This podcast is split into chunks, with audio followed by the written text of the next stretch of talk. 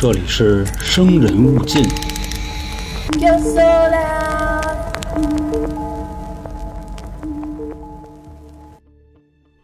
来了，朋友们，我是你们的杀人放火将军员老杭。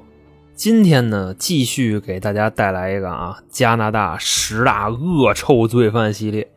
那之前呢，咱们讲过风尘女杀手罗伯特皮克顿，还讲了呢这个加拿大第一女舔狗那对淫魔夫妻，再有啊就是咱们上回说的那个妇幼保健医院努力控制成本的人贩子夫妻。那今天的内容呢？加拿大十大恶臭罪犯的第四期，是继这些之后啊，又一位没羞没臊的玩意儿，他就是加拿大的空军上校拉塞尔·威廉姆斯。那关于说他的这个名字啊，可能各位没啥人知道，但他呢能被评为加拿大十大恶臭罪犯，绝对啊是干了臭不要脸的事儿。那具体说有多不要脸呢？我呢问各位几个问题，你们琢磨一下啊，就明白了。尤其是女孩子啊，一定认真听。就假设说啊，你是一个独居的女性，就这个情况，说有这么一天呢，你结束了忙碌的工作，你晚上回到家，哎，这会儿你就发现啊，你们家有外来入侵的痕迹。但经过你一番仔细的检查之后呢，你发现你们家里值钱的东西都没丢。只有说啊，你的这个内衣呀、裤衩子呀、这个丝儿啊，就这类东西丢了。那这个时候呢，你是一种什么心境？而且绝对不是说啊，你洗完了衣服，你跟外边晾着的时候丢了，是你的这些小衣服啊，都在你们家柜子里放着的，你一回来全丢了。反正说情况就这么一情况。那后来呢，又过了一阵子，这件事儿啊，它这个阴影就从你的脑子里消散了啊，你还是你。也恢复到了正常的生活，直到说啊，有这么一天，你晚上又回家，一进屋呢，啥事儿没有。但当你打开电脑的时候，你发现你的这个桌面上多了一个文件。你打开之后啊，里边写着一串你看不懂的字儿。这个时候呢，你打开可能什么百度翻译吧，哈，你把这串字儿输进去，展示的结果是这样的：感谢你给我提供了美好时光。那这会儿啊，你在琢磨，你看完了这个，你有什么心情呢？是恐惧还是不明白呢？那再往后呢，又过了一阵子，还是有一天，你晚上回家，你无意间啊，就发现你的床上有那么一些狗怂。反正这什么叫狗怂啊，也不能说太细，就是那个乳白色的啊，就是打枪之后的分泌物啊，就那玩意儿。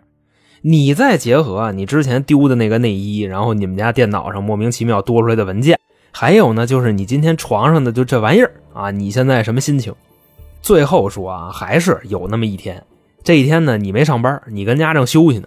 中午呢，你打开电视，看见了电视上在演《法制进行时》啊，讲犯罪的。你琢磨说，那看会儿电视吧。在电视里边啊，你看见一个盗窃犯落网了。那说这个人呢，啊，这位盗窃犯是一老色逼，经常说啊，去各种各样的女孩子家呀，偷人家这个内衣啊、裤衩子什么的。而且呢，他还喜欢穿着这些玩意儿啊，跟人家家里自拍。你看着看着啊，突然就发现其中这个电视上有一张照片的场景就是你们家，而且呢，在这个照片里头还有你自己熟睡的身影。那这个猥琐的盗窃犯啊，恋物癖啊，跟你们家自拍的时候把你也给拍进去了。哎，知道那意思吧？等于说啊，就是有的时候你回到家，你们家里头可能就藏着这么一位。偷看你洗澡，偷看你做饭，偷看你睡觉，但你并不知道他的存在。他呢就在暗处啊，一边看着你，一边跟那儿打枪。有时候啊，这个挺有素质啊。最后那几下子呢，到位了，他拿点纸给你接着，然后完事他走的时候他就给你扔出去。要是说啊，这哥们今天心情不好，哎，他就给你甩地上，要不就抹墙上，反正就是说那意思吧。咱们今天啊，这个系列的主人公就这么一个玩意儿。但如果你以为啊，他就是一个简单的盗窃犯、恋物癖、原味控、什么女装大佬的啊，那就稍微的有点矮了，心胸狭隘了。这个人啊，他还有另外一个身份，他就是啊加拿大的王牌飞行员、空军上校，甚至是啊这个前英国女王伊丽莎白二世带着自己老爷们儿啊，就菲利普亲王，他们到加拿大的时候啊，那个飞机就是这哥们儿开的。那铺垫了这么半天啊，这个就是咱们今天要讲的主人公拉塞尔·威廉姆斯。那在这个节目开始之前呢，跟大家说一消息啊，你像今天咱们说的这个内容，多多少少的它沾一点狠活，但是呢，咱也不能往狠了说。如果这个尺度大了，那这节目就上不去了。其实呢，你像咱们台啊，就类似于这种狠活，就是比较硬核的内容，都在另外一个地儿搁着呢。这个感兴趣的朋友呢，就亚文化这一块啊，炼尸、炼物、捆绑、交衣的，就这一块头子。感兴趣的听众，您关注 “L 春点进去之后啊，下边有一个菜单栏啊，春风大典，狠活呢都跟那里边呢，一个月一更。那说完了这个啊，正式开始咱们今天的节目。首先说呢，要介绍一下这位拉塞尔·威廉姆斯啊，就要说说他的生平过往。他虽然呢被称为加拿大十大恶臭罪犯，但他并不是加拿大人，祖籍这一块头子啊，他是一英国人。要不说这个前英国女王干嘛就点名要求他给自己开飞机呢？就那意思，这都我们自己人，那小伙子绝对就错不了。咱说啊，这个威廉姆斯，他是一九六三年在英国出生的，在自己还不记事的时候，就跟着他的父母啊移民到了加拿大。那关于说呢，为什么从英国移民到加拿大啊？有的说是因为他爸的工作原因，还有说是因为就什么福利待遇啊，这个那个的，这些都不重要。反正就说呢，拉塞尔的父亲啊，大威廉姆斯啊，因为他不是这个拉塞尔威廉姆斯嘛，他爸大威廉姆斯是一位原子能工程师，就是核工程师。当时啊，来加拿大的时候啊，是跟自己一个好的哥商量好了。两家人啊一起从英国移民的加拿大，那他父亲呢？这个好的哥啊，他们之间是同事关系，也是一个核工程师。这哥们呢叫索夫卡。那到了之后啊，两家在一个小区里买的房，这么着就成了邻居，关系呢就算是好上加好了。但是说啊，这个好上加好，咱要往后听，那就得带上一个引号了。那后来说呢，等这位拉塞尔啊到了六岁的时候。父母就离婚了，理由呢就是他父亲出轨了自己好大哥的媳妇儿，那意思呢就是好吃不如饺子，好玩不如吃嫂子包的饺子。那这么一来二去的啊，就让自己媳妇给发现了。另外说呢，自己这好大哥啊索夫卡也知道这事儿了，等于呢这两对儿全离了。那没过多长时间啊，拉塞尔的父亲大威廉姆斯跟自己的这个嫂子好大哥的媳妇儿他就结婚了。那母亲这边呢，也是不甘示弱，跟自己丈夫离了之后啊，跟好大哥又结婚了。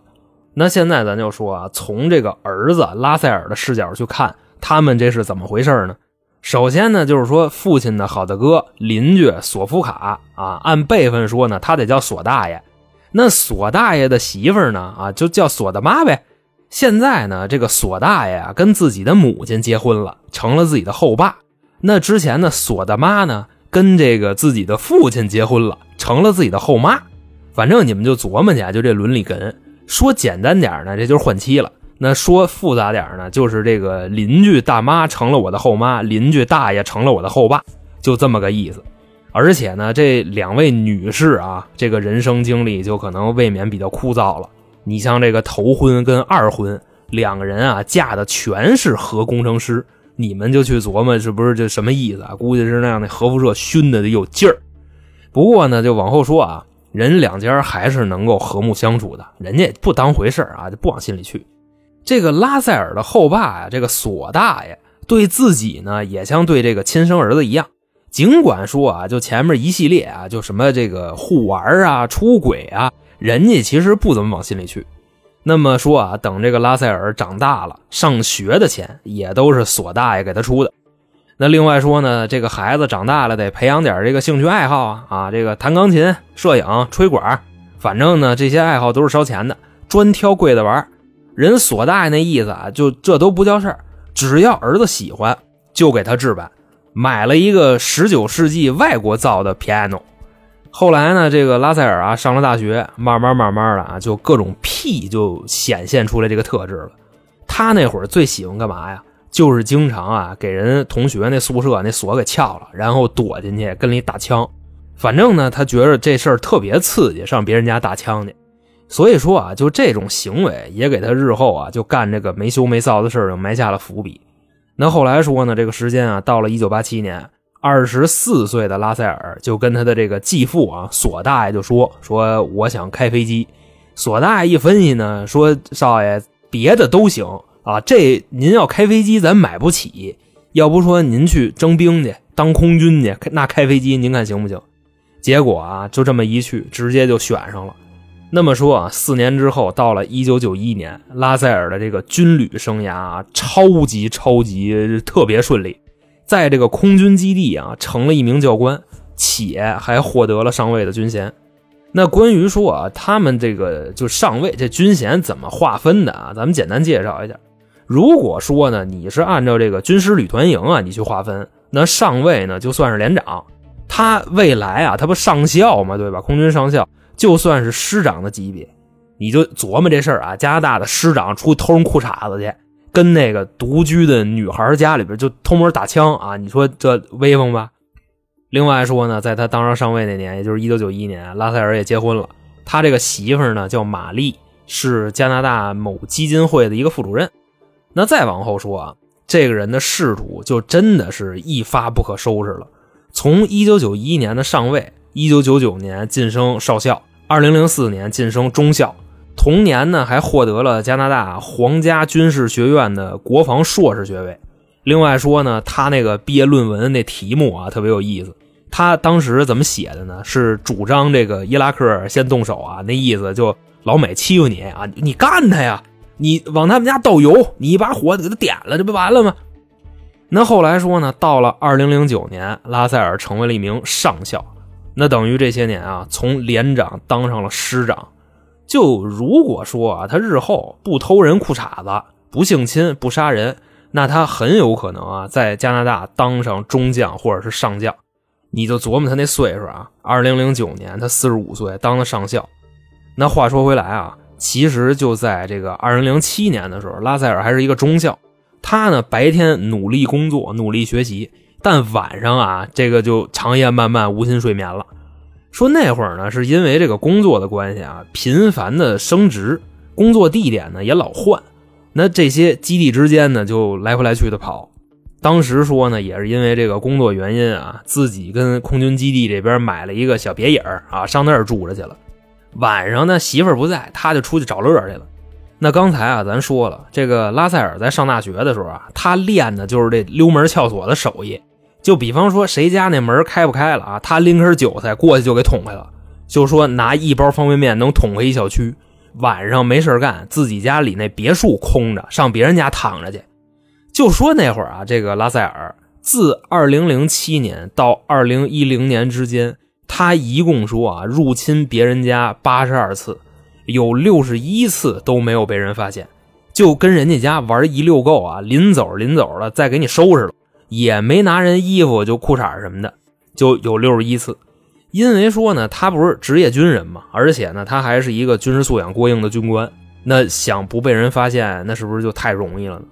而且呢，还说他经常性的啊，趁这些独居女孩回家，拉塞尔呢就躲他们家某一个角落，就那么贼着，看着你吃饭，看着你洗澡，再看着你睡觉，他就觉得这种行为可刺激了。有时候说啊，你睡得香的时候，他还走到你床前，就跟那儿打一枪，再来个自拍。说有一次啊，在二零零七年的某一天，这个拉塞尔啊盯上他们家一邻居了，一个十二岁的小女孩，就趁人家没人的时候进去了，跟那屋里头玩了半天啊，穿人家小女孩的衣服、裤衩子，跟那儿拍照，顺手啊还跟那个屋里头打了一枪，最后滋人炕上了，完事就跑了。后来说呢，等人一家人一回来，人女孩的妈妈啊就在床上发现，这怎么会有男人的狗怂？直接啊，就在屋里边破口大骂自己十二岁的闺女，说你小小年纪臭不要脸。那当时呢，这个小女孩就惊了，说我真不知道这玩意儿是哪来的。那等到了这个第二天早上啊，这个家里人也骂够了，这小女孩该上学了。就在自己穿衣服的时候啊，就明显的感觉到自己的衣服被撑大了，但是呢，他也不知道这是怎么回事。那再说啊，时间到了二零零八年的元旦。拉塞尔呢，又来到了附近啊一位十五岁小女孩的家里头，把人家这个衣柜给掏了，直接啊穿着人家小女孩的内衣跟屋里打了一枪。后来说呢，等到位了啊，直接就甩人女孩那梳妆台那镜子上了，同时呢还拿出了人女孩梳妆台上的一个小刷子，跟那刷自己那大紫帽。那过一会儿说啊，玩累了，躺在人女孩的床上开始自拍。就当时是什么场景啊？一个谢顶的大汉，穿着那个吊带背心啊，躺在一张特别特别软萌的床单子上，旁边呢是各种各样的娃娃，就跟那儿这么自拍。而且说啊，就自拍的这个神态还特别严肃，不知道就跟那儿冲谁发狠呢。那再说呢，这个二零零八年的二月份，拉塞尔啊那天踩好了点儿，准备啊去一个九岁的小女孩家里去玩会儿。可就在说啊，他走到人家门口的时候，就看见这个小女孩啊正在屋里边换衣服，直接那你想就这场景了，此情此景，给大紫帽就掏出来了，跟人家门口草丛里打了一枪。那最后呢说到位了啊，完事还挺懊悔，心说这什么跟什么呀啊，我跟这儿我就到了，还挺遗憾。后来说呢，等到夜里凌晨一点半啊，人家家里都睡了，拉塞尔呢跟人家门口脱一光眼子，然后悄摸的就进人家了，把人小女孩那裤衩子给偷走了。反正啊，咱一说到这儿啊，我就想起来了，真的就郭德纲郭老师诚不欺我。之前呢，郭老师有一段相声，说这个于谦的父亲啊，王老爷子去清华池洗澡，还没进门啊，就在人门口就拖上了。感情说啊，就真有这事儿。那再往后呢？这个拉塞尔啊，就觉得这种行为啊越来越没劲了。也就这两年的时间啊，他各种各样奇奇怪怪操作全来一遍了。那开始呢，就是去那些空房子，人家里人出去了，就跟里玩一阵子。临走临走呢，还给人收拾干净了。那意思啊，我就占你地方啊，我就跟里玩会儿。后来说呢，就开始留线索了，比如说呢，往人家这个炕上、墙上、镜子上啊抹这个狗怂，就分泌物。再有呢，还往人电脑里边留言啊，那意思就是谢谢你给我提供的快乐时光。反正啊，就这么又持续了一阵子，还是没有人发现的。那你说再上这个别人家玩去啊？这心说反正你们也发现不了我，那我就跟这儿我来卷包会吧，给人家那个衣服啊、这内衣、裤衩子全给卷走了，自己回去收藏去了。那你说这还不被人发现吗？那有的人就报警了。不过说啊，就算他这么浪。加拿大警方仍然就不知道这个事儿谁干的，就只是知道啊，这个附近啊有一个原味控，有一个内衣大盗。至于是谁啊，一点线索都没有。那么说呢，再过一阵子，这个需求又升级了。上人家玩的时候啊，这就不准备走了。先是说啊，进你们家玩会儿，然后呢就找一地儿藏起来。一会儿啊，这个女孩要是回来了，他就跟一旮旯藏着，跟那盯着你。有时候说啊，就跟你们家一天打好几枪，你都不知道你们家里有一别人。反正呢，你说这事儿就谁能琢磨出来啊？一个空军的上校这么有功夫，只要说啊不上班，他就满处找这些女孩，然后上人家里玩去。那说啊，就光这么玩，他也不出事儿，那这个需求他可不就慢慢的升级了吗？就这个时间啊，已经玩了快三年了，现在啊已经是二零零九年的年底了。反正他呢就琢磨说啊，咱现在该有点身体接触了吧？那么说啊，时间来到了二零零九年的九月份，拉塞尔呢来到了一名女性家里。那这名女性呢，简单介绍一下啊，是一位单亲妈妈。当时说刚生完孩子，那孩子还不到一岁呢。那到了夜里啊，人睡得正香呢，拉塞尔直接就进去了。当时呢，人姐们反正在炕上躺着呢，拉塞尔拿这个胶条过去就给人眼睛先给粘上了。